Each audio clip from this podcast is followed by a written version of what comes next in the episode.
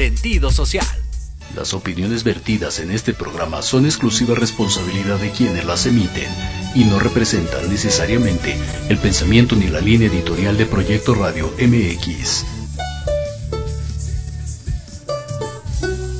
Hola, ¿qué tal? Bienvenidos a Pulso Saludable.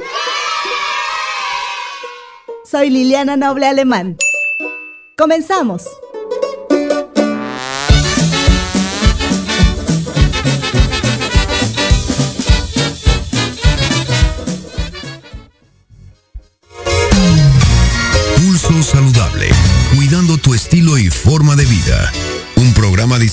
Especialmente para ti que te ocupas de tu salud.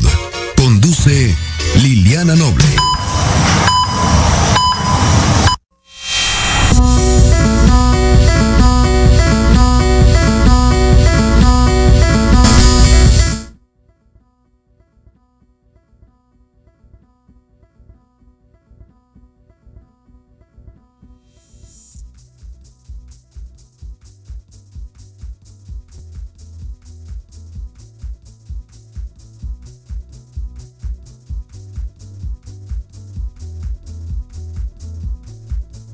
Sí, 28 grados marca la temperatura del día de hoy. Hoy tenemos un programa interesantísimo. Vamos a platicar de dos condiciones de salud, de las principales que afectan las vías aéreas altas y todas ellas, bueno, y una de ellas muchísimas más cosas, pero una de esas enfermedades tiene que ver mucho con el medio ambiente, los alergenos, y estoy hablando del asma y por supuesto también platicaremos más adelante con un experto, una experta también, hoy puras mujeres en pulso saludable, sobre el tabaquismo, se acerca el Día Mundial contra de la lucha contra el tabaco y cuáles son los factores de riesgo que predisponen este hecho, esta adicción, no solamente a padecer enfermedades cardiovasculares, sino también cualquier cualquier tipo de cáncer, así como lo escuché usted.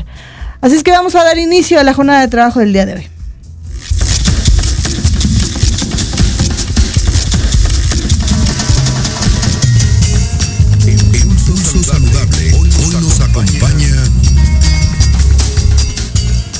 4 de la tarde con 4 minutos de este día 11 de mayo de 2023, la temperatura 28 grados centígrados y ya se encuentra conmigo a la distancia la doctora Susana Galicia Amor, ella es médica especialista en medicina de rehabilitación con especialidad en rehabilitación pulmonar, ya la conoce usted, es cliente consentida de entrevistas y cuestionamientos de Pulso Saludable, nos acompaña una vez cada mes.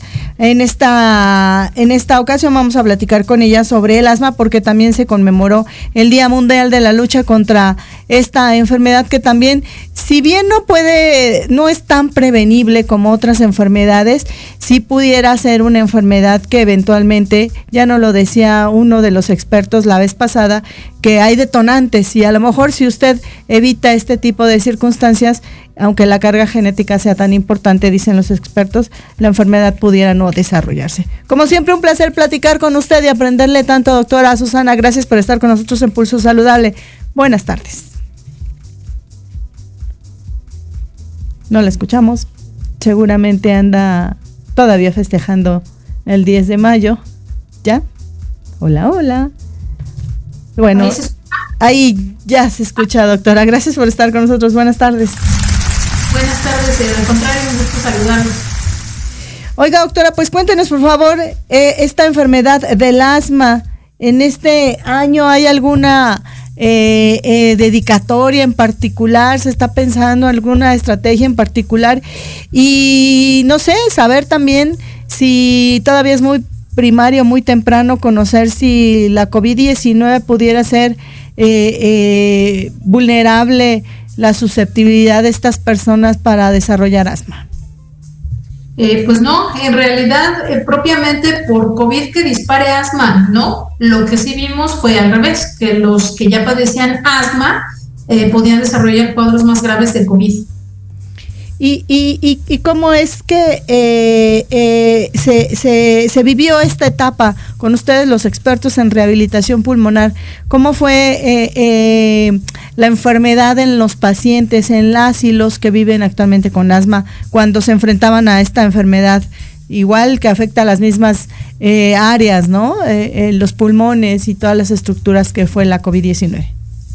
Sí, claro. Bueno, al inicio de la pandemia por COVID, lo que se trató fue, digamos, de que se resguardaran en casa para evitar la exposición. Esto pasó con cualquier paciente que tuviera enfermedad respiratoria y obviamente asma no fue la excepción, porque eh, sí visualizábamos que quien tuviera ya una enfermedad respiratoria previa, pues iba a tener mayor impacto. Esto fue sobre todo el primer año de la pandemia porque la principal afección eh, bajaba lo que eran las vías aéreas inferiores. Conforme entró la vacunación y fue mutando el virus, pues, eh, pues continúa como hasta ahorita, que ya ahora la principal respuesta es, a nivel, o la principal afección es a nivel de vía aérea, pero superior, entonces difícilmente pasa a la inferior a menos de que exista una comorbilidad.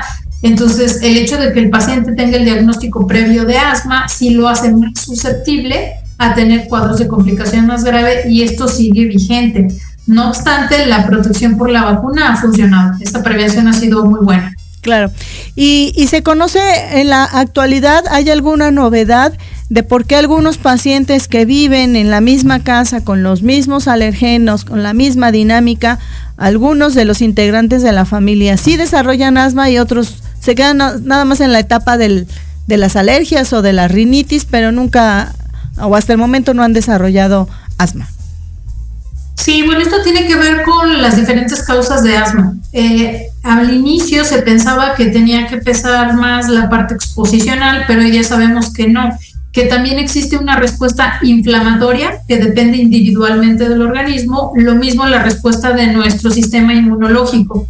Entonces, esto puede hacer la diferencia de por qué dentro de la misma familia, por ejemplo, hermanos, primos, eh, que puedan tener una respuesta distinta o que uno desarrolle asma y el otro no, porque no solamente depende de la exposición, sino de la condición de salud eh, propia del organismo y esta es una respuesta individual que es a donde ahorita se están modificando los tratamientos, ¿no? Ya no nada más es decir hay que abrir la vía aérea, todo se maneja con broncodilatador, ya no todo depende del famoso salbutamol, sino que el tratamiento eh, ha ido escalando dependiendo de la respuesta individual de los pacientes.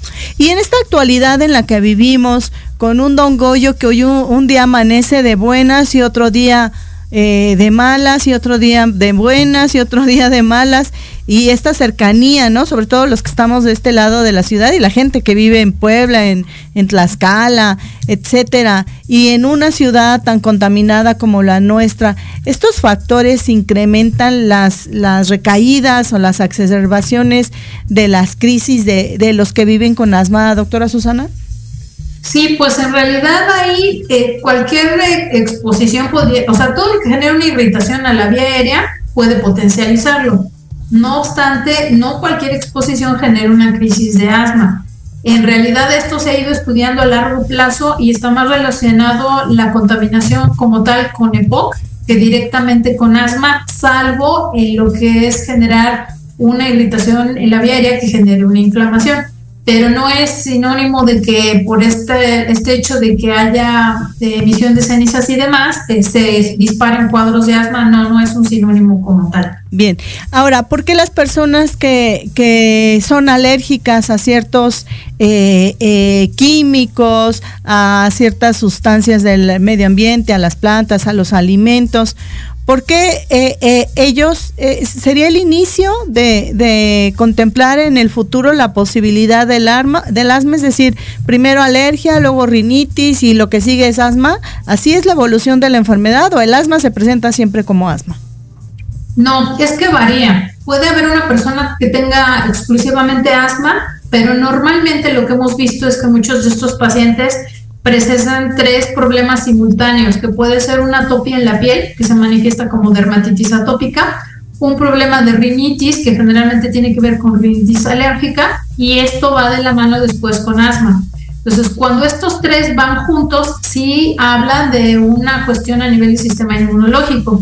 Cuando es solamente una situación exposicional, puede ser eh, a nivel de rinitis y posteriormente con asma pero no forzosamente el hecho de tener una alergia algo en específico va a disparar asma.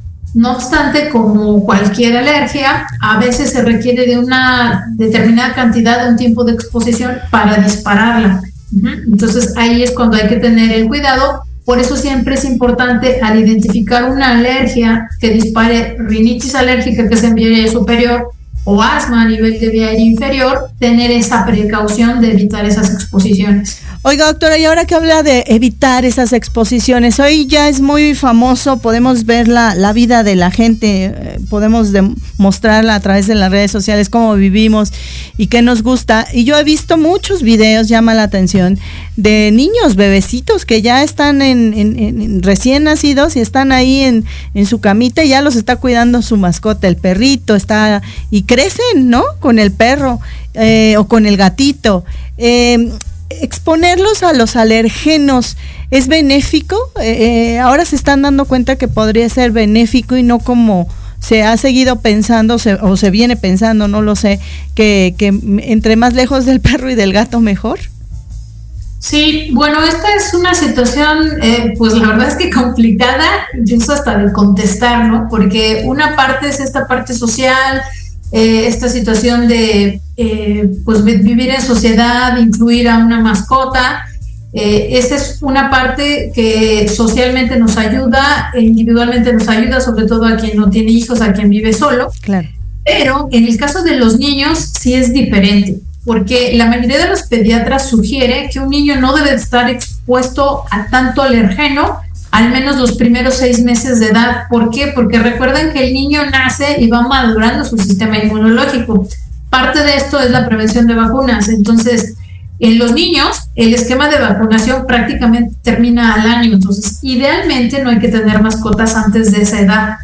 Y por otra parte, también en las mascotas hoy día sabemos que también llevan un esquema de vacunación que mínimo lleva los primeros tres a seis meses, ¿no? Entonces, la situación de juntar ambos bebés, mascota y bebé eh, o cachorro, no, no, no es lo ideal, ¿no?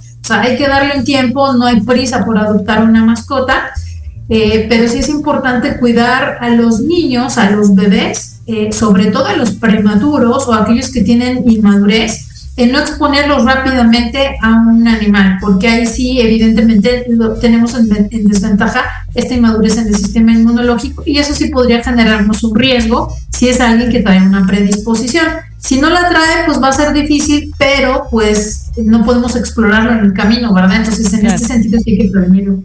Oiga, doctor, ¿y cómo funciona ahí en Reinspira? Es decir, ustedes hacen el diagnóstico de los pacientes que están siendo remitidos y, se sospecha de el asma o los ayudan con estas terapias de rehabilitación pulmonar para, para que la enfermedad sea menos compleja y que impacte lo menos posible la calidad de vida de la persona. Sí, el apoyo que tienen en Respira es eh, una vez que está diagnosticado. El diagnóstico lo tiene que hacer idealmente un neumólogo. Bien. En Respira somos rehabilitadores, entonces los apoyamos con el programa de rehabilitación precisamente en la asesoría, en la parte educativa de cómo utilizar los medicamentos, eh, qué es la enfermedad, que la conozcan, que sepan cómo prevenirla, cómo evitar estas exposiciones. Eh, adherirse lo más posible al tratamiento si es necesario, manejamos ejercicios de respiración o ayudarlos a que tosan bien, a que expectoren apropiadamente y finalmente llevarlos a una rutina de ejercicio que deben de hacer desde niños. Usted decía que si, si requiere el paciente de ejercicios de rehabilitación pulmonar y otra cosa que les instruyen a, utilizar bien el medicamento y si si les irrita, no sé, eh, directamente desde el dispositivo, pues habría que utilizar una mascarilla ahí, ¿no? Me lo sé porque a mí me pasó. Eh, pero, ¿cómo, cómo, ¿cómo es este, este proceso? Porque pareciera un poco complicado, pero la realidad, eh, me atrevería a decirlo que no lo es, porque lo que ustedes buscan entrenar a las personas que viven con, esta enfermedad es que justamente no sea una situación compleja y que puedan hacer cualquier cantidad de cosas eh, parecidas al que vive sin asma, ¿no? Sí, es correcto. Bueno, la reeducación de la respiración es prácticamente casi obligada en todos. Cualquier persona que curse con falta de aire, por el motivo que sea, echa a andar eh, músculos que le llamamos accesorios de la respiración. Estos son músculos de la parte superior del pecho y del cuello, que a la larga si no los retiramos, en lugar de ayudar al diafragma, generan mayor gasto de oxígeno y cansancio. Entonces esto va a hacer que a la larga tengan mayor falta de aire. Entonces generalmente la reeducación es obligada. Eh, corregimos la técnica de tos, porque también esta situación de toser inapropiadamente genera desgaste, puede generar dolor eh, a nivel del abdomen, abajo de lo que es el homóplato. Entonces, estas contracturas y esta inflamación pues generan dolor. Entonces es importante hacerlo. Y la otra en el uso de medicamentos, eh, sí, la que mencionabas tú de la mascarilla es una aerocámara para evitar que se fugue. Esto depende del dispositivo que prescriba el neumólogo pero sí hemos visto que hay mucho error en la administración y entonces a veces este problema de administrar mal el medicamento pues genera que la gente cree que por administrar el broncodilatador le dé tos, ¿no? O, y entonces deja de utilizarlo. Entonces esto no debe de ser y hay que corregir la manera en que se administra el medicamento, es decir, el uso del inhalador y irle explicando ajá, por qué puede sentir esta sensación de metal, de frío, de polvo seco, porque ahí depende del medicamento. Claro. ¿Y, cómo deciden eh, qué acompañamiento en materia de, ejercicios de rehabilitación pulmonar va a requerir cada paciente? ¿Por qué unos sí y otros no? Esto depende de la valoración inicial que hagamos. Por eso idealmente tiene que ser un rehabilitador, porque todo padecimiento respiratorio tiene un impacto sistémico. Entonces nosotros tenemos que hacer una valoración no solamente con el paciente sentado, sino en actividad, eh, ver qué impacto está teniendo esto en su vida cotidiana, eh, ver la oxigenación durante el movimiento, cómo está su fuerza de las cuatro extremidades. Y dependiendo de lo que encontramos en la valoración, es lo que nosotros vamos prescribiendo para el programa. Y lleva un orden, o sea, siempre es primero la reeducación de la respiración, manejar su higiene bronquial, que es el manejo de secreciones, de ahí nos vamos a su actividad cotidiana y cerramos con ejercicio siempre. Siempre debe de ser ese orden o el paciente no puede em, pues adherirse y mejorar su tratamiento. Eh, ¿El género impacta? Es decir, las mujeres versus los hombres o la edad, no sé, eh, las primeras décadas de la vida o, después de la tercera, cuarta, quinta década de la vida, la presencia de la enfermedad eh, la vuelve más compleja, más fácil para el paciente. ¿Cómo se comporta en todos estos escenarios, doctora Susana? No, propiamente por edad no. sí se ha visto que la cuestión hormonal en los adolescentes puede generar un cambio en el que ido dispara, pero también hemos visto que los pacientes asmáticos presentan un cuadro emocional muy fuerte. Eso es algo bien importante. Muchos de los pacientes presentan mucha ansiedad y a veces esto tiene que ver con que disparan crisis asmáticas. Entonces, esto es en realidad lo que tenemos que visualizar y pues esto, pues anteriormente la ansiedad o la depresión era un problema de adultos, pero hoy día lo vemos desde los pequeños y los adolescentes, entonces ya no hay una exclusividad lo mismo en cuanto al género. La verdad es que esto ha ido cambiando conforme ha pasado el tiempo. Oiga, doctora, y esto que nos, nos revela, nunca lo había escuchado, me parece sumamente importante. Eh, y, esta ansiedad eh, eh, se ha identificado si ya el paciente ya tenía estas crisis de ansiedad, ya tenía estos este, hallazgos o por las mismas exacerbaciones de la enfermedad es que va desarrollando esta, esta otra patología. Eh, no, generalmente es algo que, digamos, ya tienen, esta parte emocional de ansiedad ya la tienen, pero eh, eh, más que nada lo que vemos es que hay una, o sea, el paciente no se adhiere al tratamiento y entonces pone pretextos a veces para no adherirse, que a veces son reales, a veces no, pero tienden a echar la culpa o descargar esa situación en alguien más y esto es lo que va desgastando y lo va desgastando emocionalmente, ¿no? O sea, generalmente tienen un desgaste, por ejemplo, los adultos emocionales en el trabajo, o hay un problema de pareja, ¿no? O hay una situación familiar ahí, en el caso de los adolescentes, que dispara esta parte emocional. ¿Y, y, y cómo es la evolución de la enfermedad? de un paciente que eh, fue diagnosticado en tiempo y forma, lleva tratamiento, se apega, eh, le hace caso a la recomendación de la terapia de rehabilitación pulmonar versus este paciente que todavía eh, aún ya diagnosticado no sabe si quiere utilizar o no el medicamento y ni pensar en la posibilidad de ejercicios de rehabilitación pulmonar. Sí, no, claro, la diferencia es abismal. Uno puede tener su asma controlado y difícilmente algo lo va a exacerbar.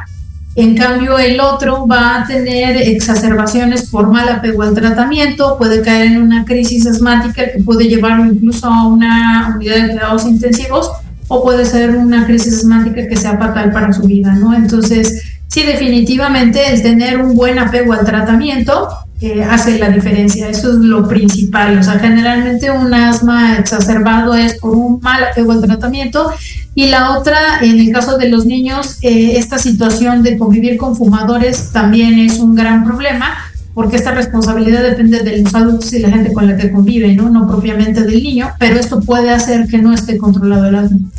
Doctor, usted habla de control. Entendería que es una enfermedad que no tiene cura hasta hoy, que es 5, digo, 11 de mayo de 2023. No hay cura para la enfermedad. ¿Habrá algún día cura?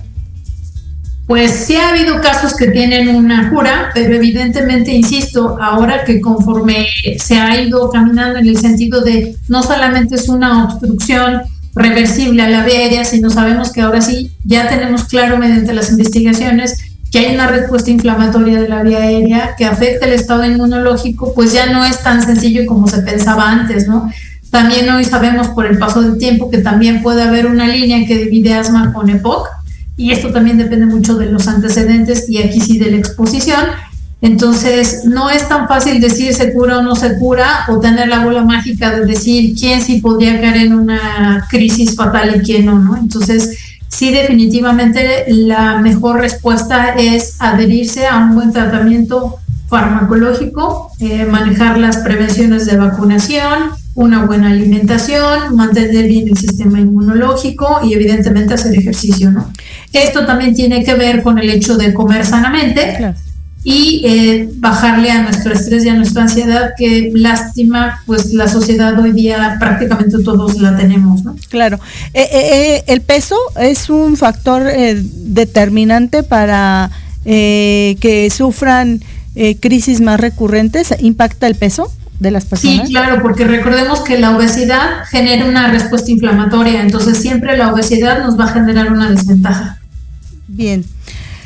¿Y cuándo es que el paciente debe de pensar o quién le tiene que decir, no sé si el médico, en la posibilidad de recibir asesoría, entrenamiento por parte de ustedes, los rehabilitadores pulmonares?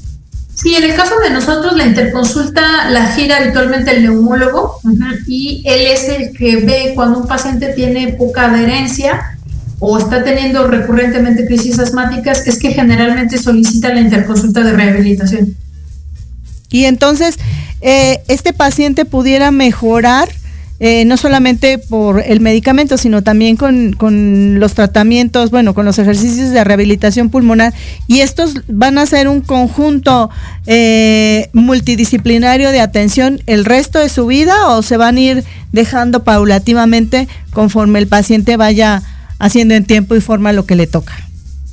Sí, aquí tiene que ir siendo paulatinamente y dependiendo de cómo vaya evolucionando, por lo que comentábamos previamente, ¿no? Algunos de ellos podríamos decir que se curan. ¿Por qué? Pues porque dejan de tener crisis, pero deben de tener seguimiento, porque una cosa es que permanezca controlado, no significa que esté curado. Entonces, eh, sí debe de tener siempre un seguimiento, y el antecedente existe, ¿no? Entonces, no podíamos decirlo que por el hecho de que esté controlado esté curado. Entonces, por ejemplo, cuando entran con nosotros al programa, sí, habitualmente hay que seguirlo al igual que en cualquier otra patología respiratoria y generalmente no los damos de alta. Finalmente, doctora, ¿cómo es que eh, se diagnostica a la enfermedad? ¿Qué, ¿Qué, es lo que presenta el paciente que lo obliga a ir necesariamente al médico y cómo diagnostican que el individuo, ella o él, tienen asma? Sí, claro, esta parte es bien importante y le corresponde al neumólogo. El neumólogo pide pruebas de función respiratoria. La más importante de inicio es una espirometría, que tiene que ser con y sin broncodilatador.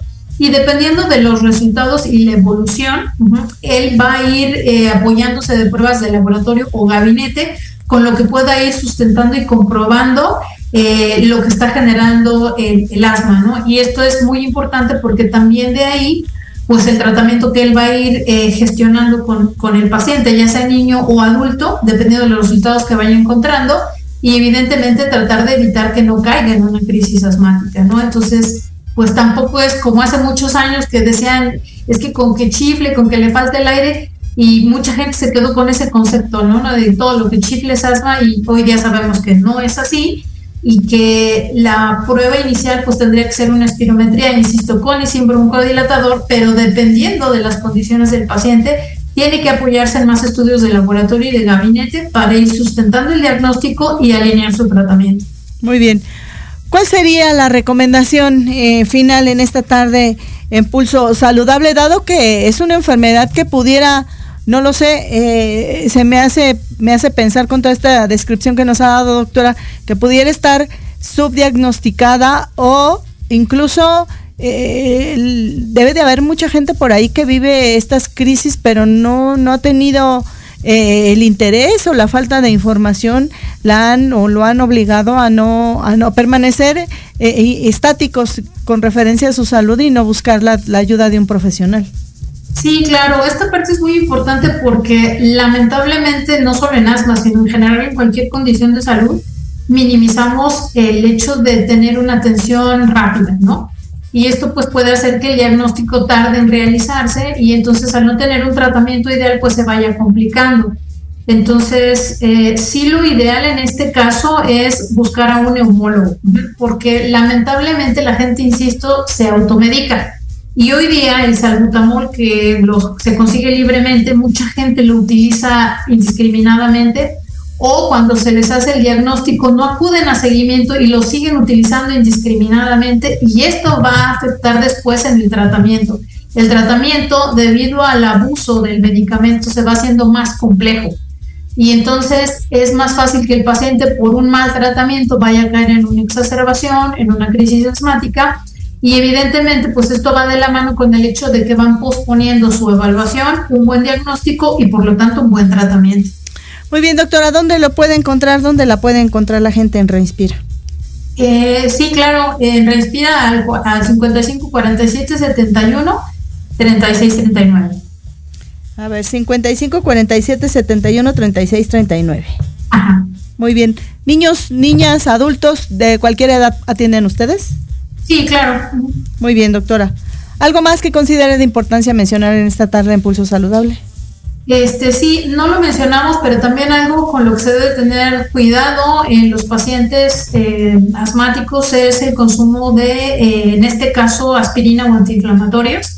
También es importante esta parte que también hay un abuso en la aspirina y a veces esto también se relaciona con problemas que pueden estar ligados a asma o o a padecimientos que parecen asma, y a veces los confunden, ¿no? Entonces, insisto, la gente no acude a una buena valoración, no acude al neumólogo y entonces empieza a manejarse eh, con algo que ni siquiera saben que es asma, ¿no? O que puede ser otra condición eh, y la confunden con asma, ¿no? Entonces, siempre es bien importante no automedicarse y buscar la ayuda, la ayuda del profesional adecuado, que en este caso, insisto, es el neumólogo. Ahí lo tienen, amigos, amigas de Pulso Saludable, no automedicación si usted tiene ciertos síntomas que ya describió la doctora Susana, es importante acudir con un neumólogo y coadyuvancia si lo requiere y si no, también lo puede solicitar en Reinspira para saber eh, eh, estar siempre, yo creo que entre más informados y aunque sobre la información, mejor para llevar un, un cuidado adecuado de su salud. Y antes de que se vaya la doctora Susana, le quiero desear que ayer haya pasado un excelente día en compañía de sus hijos eh, quiero decirle a la doctora que la admiro muchísimo, es una mujer increíble, trabajadora, apasionada de lo que hace, eh, proyecta siempre eh, conocimiento, siempre al cuidado de sus pacientes. Yo particularmente la conocí o nos conocimos por circunstancias de la vida complejas para las dos, cada quien en nuestras trincheras. Y hoy somos, yo me atrevería a decir que buenas amigas y yo la verdad es que me siento, Susana, muy feliz de tenerte en el equipo de trabajo y te admiro muchísimo, te quiero más y te deseo que tengas un año maravilloso con muchos cariños de tu familia, principalmente y de todos los que te rodean y que tus pacientes siempre estén eh, felices y que cada día tengas más trabajo, aunque te vea poquito, no me importa. Te mando un abrazo y un beso. Muchísimas gracias, también te mando un abrazo y pues muchas, muchísimas gracias por tus palabras y claro que sí, pues cuentas con mi amistad, obviamente. Ya sé, querida. Te mando un beso, cuídate, buenas tardes. Un abrazo, saludos al auditorio, bonita tarde. Gracias, buena tarde. Ahí la voz de la doctora Susana Galicia, qué bonito apellido, ¿no? Amor, ¿no? Así nos deberíamos apellidar todos. Cuatro de la tarde con 32 minutos, dice Jorge Negrete que me acompaña. No es cierto, Jorge Escamilla. No, ya le estoy. Es que estoy rodeada de Jorge. Jorge Escamilla que me acompaña en los controles técnicos, que dice que sí, que, que ya, que, que primero me quería, pero que después ya no, que ya me vaya al corte comercial. Pausa, vengo.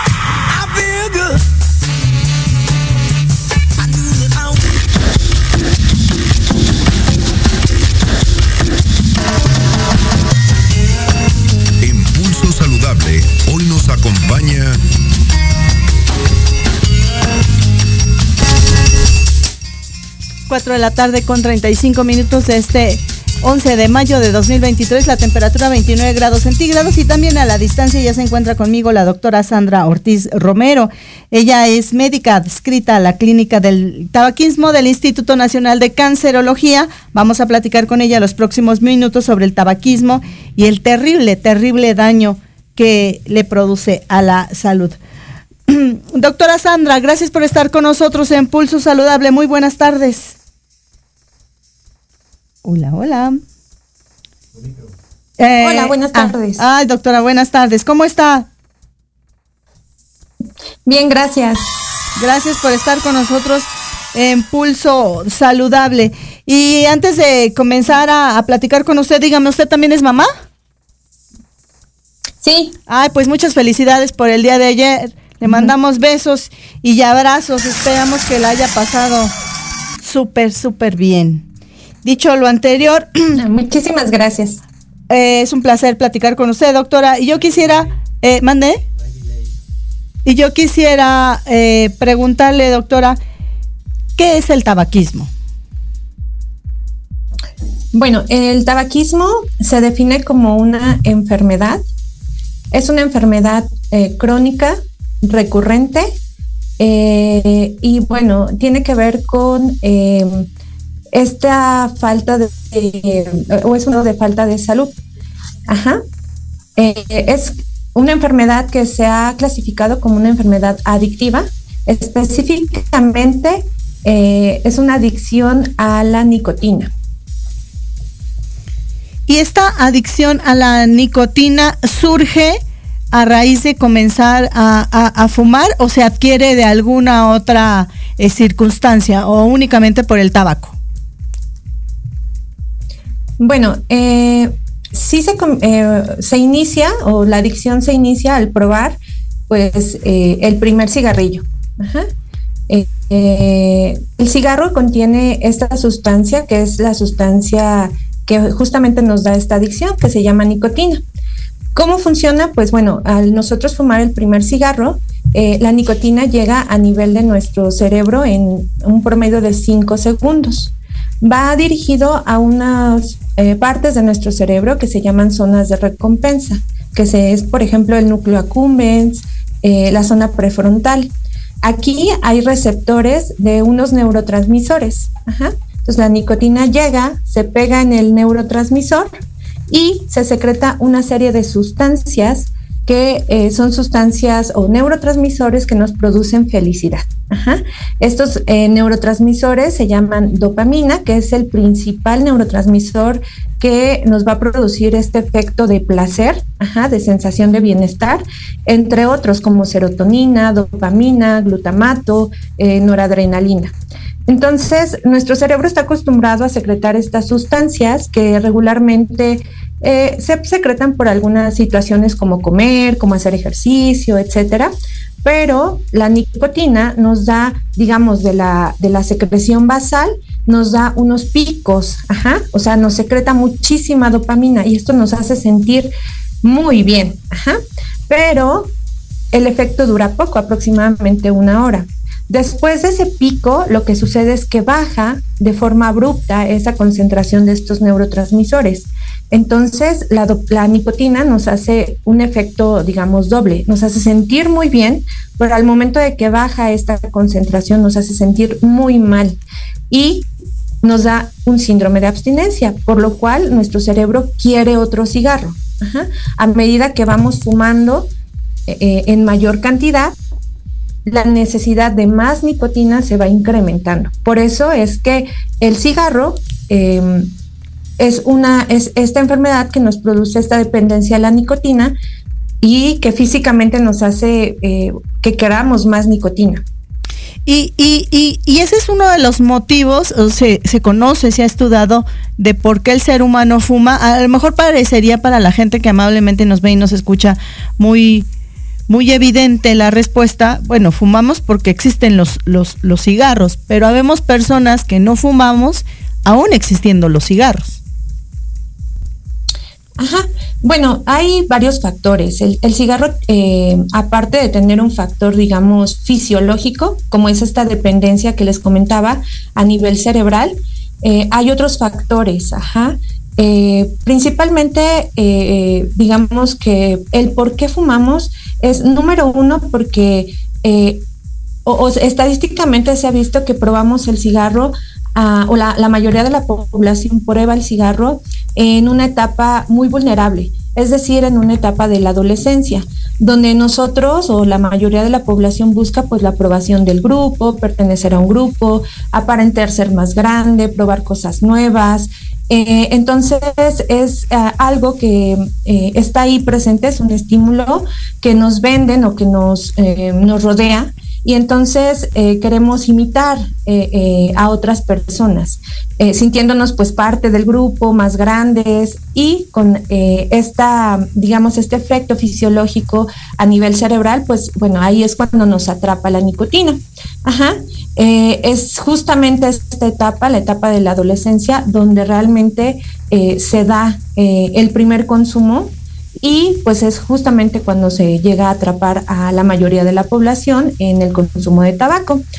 Otra de las cosas importantes pues es que, eh, y que hay que saber es que cuando fumamos el cigarro, el primer cigarro, sabe muy feo. La mayoría, si les preguntas a la mayoría de las personas, la primera fumada del cigarro fue muy fea. Sin embargo, estadísticamente se sabe que es, eh, digamos, la droga o el consumo que al cual le damos una segunda oportunidad, a pesar de que sabe feo. Eh, basta comprobar el primer cigarro para que ya tengamos esa, digamos, esa dosis de nicotina y que por lo tanto le demos una segunda oportunidad al cigarro. Y que bueno, poco a poco vayámonos, nos vamos este, metiendo en, todos, estos, todos estos mensajes que conlleva el consumo del cigarro y que nos lleva pues a, a ya tener un consumo totalmente activo. Claro. Y, y esta, eh, este manipuleo que ejerce sobre el ser humano la nicotina, de primero ofrecerte a cantidades a manos llenas felicidad, pero luego te la arrebata y tú vas en busca de ellas, eh, el, fumador tiene conciencia de, lo que le está pasando, aunque no tenga la descripción médica, científica de ustedes, los expertos. Eh, eh, es decir, cuando llegan ahí a la clínica del, tabaquismo, les hacen esta observación de que se dan cuenta o se han dado cuenta que, que son felices si fuman, pero el día que no fuman se sienten tristes o se sienten ansiosos pasa? ¿Se percata de ello el ser humano? Bueno, eh, principalmente aquí hay, digamos, un factor importante. El tabaco es, digamos, una droga eh, socialmente aceptable. Eso nos les permite a los fumadores que a pesar de que sepan que fumar es causa de enfermedad, que es una sustancia adictiva, que contrae muchas repercusiones a nivel eh, de su salud, eh, ellos continúen fumando. Eh, la mayoría de las personas sí son conscientes, o el 98% de las personas sabe que fumar es causa de enfermedad. Sin embargo, por toda esta situación, digamos, que, o esta falta de información sobre cómo funciona, eh, y qué implicaciones tiene, que no solo es esta cuestión, digamos, fisiológica, sino también una cuestión psicológica, emocional, social, eh, realmente no se dan cuenta eh, de todo lo que implica y, digamos que es un instrumento que ocupamos para nuestra vida diaria. Pero la mayoría sí, sí sabe de que el cigarro es causa de enfermedad y lo siguiente, pues eh, sí saben que quieren dejar de fumar, pero la mayoría no sabe cómo y no sabe a, dónde acudir. por lo cual, bueno, ya lo van, digamos, em, lo van em, metiendo a su vida diaria hasta cierto punto donde ya se crea un hábito y los hábitos, pues bueno, ya son un poquito mm, difíciles de, quitar. Eh, eh, esto, esto de eh, fumar, entiendo que aparte de ser una adicción, se convierte en un hábito. ¿Esto hace tan compleja la labor de, dejar de fumar del propio fumador, aún con los instrumentos y la ayuda externa que exista, doctora? Bueno, eh, sí, el tabaquismo ya eh, anteriormente se consideraba como un hábito, es decir, como algo eh, que se apropia o que está dentro de nuestra vida diaria. Sin embargo, actualmente ya se considera como una enfermedad, como decíamos, es una adicción a la nicotina. y tiene muchas implicacionas. Una de ellas, pues, es la parte fisiológica, otra de ellas, pues, es la parte o la dependencia psicológica, es decir, eh, Muchos de los de los pacientes dicen, ah, es que me enojo y me fumo un cigarro, es que me estreso y me fumo un cigarro para calmarme, es que tengo problemas en mi vida diaria y me fumo un cigarro, trabajo y estoy con el cigarro. Ajá, esta es, digamos, eh, una parte o parte de, la, del problema es eh, también esta relación que tenemos de darle eh, ese valor al cigarro, ¿no? De, de, poder solucionar ciertos problemas o de calmarme o de afrontar mis emociones relacionadas con el consumo del cigarro. Ajá. Entonces, es por esto que se va, digamos, haciendo más crónico nuestro, nuestro consumo y eh, al final em, le restamos como ese valor ¿no? al tabaco. O sea, sí sabemos que nos enferma, sí sabemos que hay muchas implicaciones, pero le vamos restando como ese, ese, ese miedo, ese, ese valor que, que implica para nuestra salud. Ahora bien, doctora, ahora adicionado a los tabacos, eh, como ustedes los, los, expertos siempre lo mencionan, no importa si son largos, eh, con filtro light, mentolado, sin filtro de sabores. Ahora ya se suman estos dispositivos electrónicos, empezando por los cigarrillos electrónicos y terminando por estos famosos eh, vapeadores. ¿Qué tan compleja es la, la adicción y el tratamiento? o la intención también de, de, que vive con esta eh, eh, adicción a la nicotina de tratar de dejarlo, si el mercado ya le ofrece tantas eh, opciones novedosas y que le hacen sentir justamente lo que usted decía en un principio, en su etapa de, crecimiento, busca pertenencia. Y esto le, le, pareciera que le ofrece estatus, pertenencia, ser aceptado, etcétera, pero es ficticio porque el cobro de la factura es a cambio de su salud, ¿no? Sí, actualmente nos enfrentamos a otro tipo de administración de nicotina. Como ya habíamos visto, la nicotina pues es la sustancia que nos va a dar como esa adicción. Eh, ha habido varios, digamos, evolución del cigarro electrónico desde la primera generación hasta la cuarta generación. Eh, eh, digamos que sí administra nicotina, va dirigido eh, justamente a la población vulnerable, ¿no? que es, bueno, los, los jóvenes, los adolescentes. Eh, actualmente tiene un marketing de, de, digamos, de colores, sabores, de una forma más moderna. Eh, algo que es importante eh, y que sí eh, me gustaría que se llevaran el día de hoy es que los cigarros electrónicos no son un tratamiento para el tabaquismo, no se utilizan, no hay estudios prospectivos que digan que ayudan, digamos, a dejar de fumar. Y bueno, el marketing es que nos lo venden como una opción para administrarse nicotina de una forma más saludable. Eh, ¿Qué nos dicen? Pues bueno, eh, el tabaco tiene esta parte de la combustión, el cigarro electrónico no lleva esta parte de la combustión, por lo cual son más sanos. Otro mensaje que nos dicen es eh, que tiene el 50% de las sustancias químicas de lo que tiene un cigarro, por lo cual pues disminuye el riesgo de las enfermedades. lo cual pues bueno, no es así. Eh, tiene bastantes implicaciones, sobre todo eh, porque pues em, no está regulada su elaboración y su venta. No sabemos qué contienen exactamente. pueden ser sustancias no, o sea, no lo sabemos y por lo cual no sabemos qué repercusiones a largo plazo puede tener eh, el uso de estos dispositivos. Lo que sí se sabe es que es un dispositivo que está a la venta o que lo puede conseguir cualquier persona y eso nos va a llevar a que consuman este tipo de nicotina como eh, se utiliza como un paso previo para el consumo del cigarro. Mucha gente al tratar de dejar de fumar utiliza esto y a largo plazo ya utilizan tanto el cigarro electrónico como el cigarro convencional. Entonces, eh, no está regulado, no es un instrumento para dejar de fumar y aún no sabemos cuáles son los daños porque, bueno, esto implica tiempo.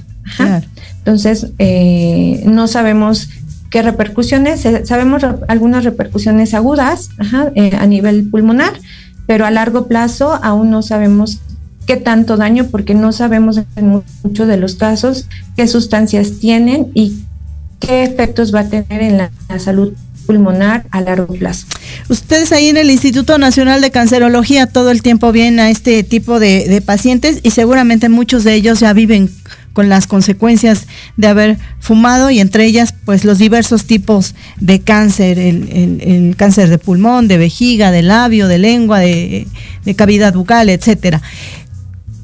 ¿Qué le diría usted a la gente? ¿Cómo, ¿Cómo la gente que nos está escuchando amablemente y les agradecemos su preferencia, cómo dejaría de fumar, cuáles serían estos primeros pasos que tienen que empezar a hacer, porque usted me decía que sí tienen la intención o les cuentan que sí, sí quiero hacerlo, pero, pero entre el querer y, llegar y estar decididos, eh, puede pasar muchos años, ¿no? Claro. Bueno, primero que nada, pues que tener la voluntad de dejar de fumar. Si ustedes quieren dejar de fumar, ya tienen el 50% del camino. Eh, eso nos va a llevar a, que pueda ser más efectivo eh, los tratamientos que les podemos ofrecer. Número dos, eh, pues que sí busquen un profesional de la salud que esté pues enfocado al tratamiento del tabaquismo, que sí existe, que el tabaquismo pues al final em, no, muchos de los pacientes tienen muchos estigmas sobre el tabaquismo. Eh, me, va a regañar el doctor. Este, a algunos les da pena decir que fuman em, o a algunos les da pena decir que han intentado dejar de fumar y que no han podido dejarlo. También que sepan que la voluntad de dejar de fumar más un tratamiento médico enfocado, personalizado, que lleva eh, tratamiento farmacológico más terapia cognitivo-conductual, tiene una mayor tasa de éxito para eh, dejar de fumar. Y otro punto es que siempre que ustedes dejen de fumar, no importa la edad, no importa cuántos años tienen fumando, no importa eh, cuántas veces lo han intentado, siempre que intenten dejar de fumar o siempre que, que lo estén buscando o que dejen de fumar, van a obtener beneficios para su salud y para la gente que los rodea. Muy bien, doctora. ¿Y si los buscan ustedes, se puede o tienen que ser necesariamente pacientes del INCAN? ¿Cómo funciona ahí la clínica del tabaquismo del INCAN? Mm, bueno, la clínica de tabaquismo eh, da atención a los pacientes que tienen alguna enfermedad por cáncer y que fuman. Porque, bueno, eh, hay pacientes que aún teniendo esta enfermedad de cáncer, también tienen la enfermedad de tabaquismo. Entonces tenemos que darles tratamiento. Atiende a los familiares o cuidadores eh, de pacientes con cáncer, porque al darles, al estar fumando cerca de los pacientes, eh, digamos, también se absorben estas sustancias químicas y eso también tiene que ver con eh, las repercusiones en eh, los tratamientos de los pacientes con cáncer. Por eso es que tenemos que trabajar tanto con los pacientes como los cuidadores. También atendemos a todo público en general, personas que tengan cualquier edad, que quieran dejar de fumar. Eh, nos pueden contactar, eh, es gratuito y es un tratamiento personalizado por medio de un médico y de un psicólogo especializados en clínica de tabaquismo. Eh, ¿Algún teléfono eh, o dónde pues o en la página en línea? ¿Cómo los pueden contactar, doctora? Sí, eh, nos pueden llamar al teléfono 5589 5589 75 9755 9755 5589 75 9755 Sí, es correcto. Muy bien, doctora, su mensaje final en esta tarde en Pulso Saludable. Eh, pues bueno, que mm, para todo el personal de salud que nos está escuchando, eh, pues darle esta importancia al antecedente de tabaquismo, eh, de investigar, de indagar y de, em, digamos, de, dirigir a los pacientes que tienen este antecedente para que puedan ser atendidos.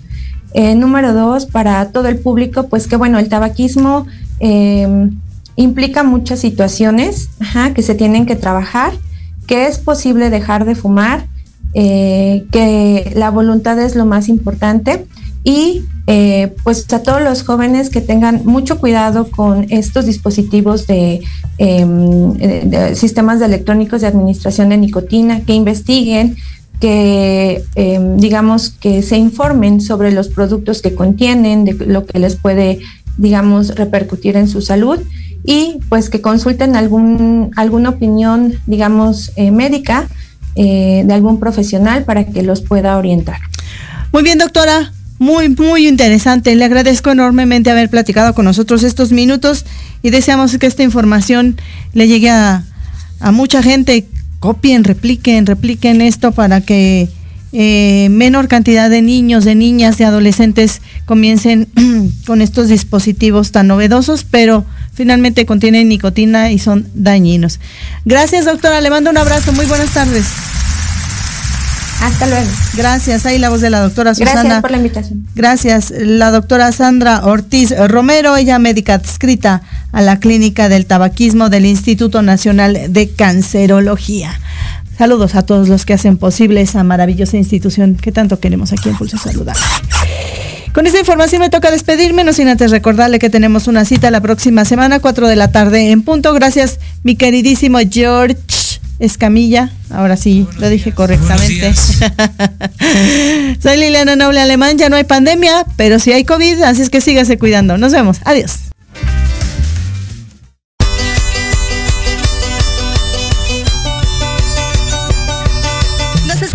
próxima semana. Entre tanto, síguenos en nuestras redes sociales, en YouTube y Facebook. Aparecemos como Pulso Saludable y compartan nuestro programa del día de hoy.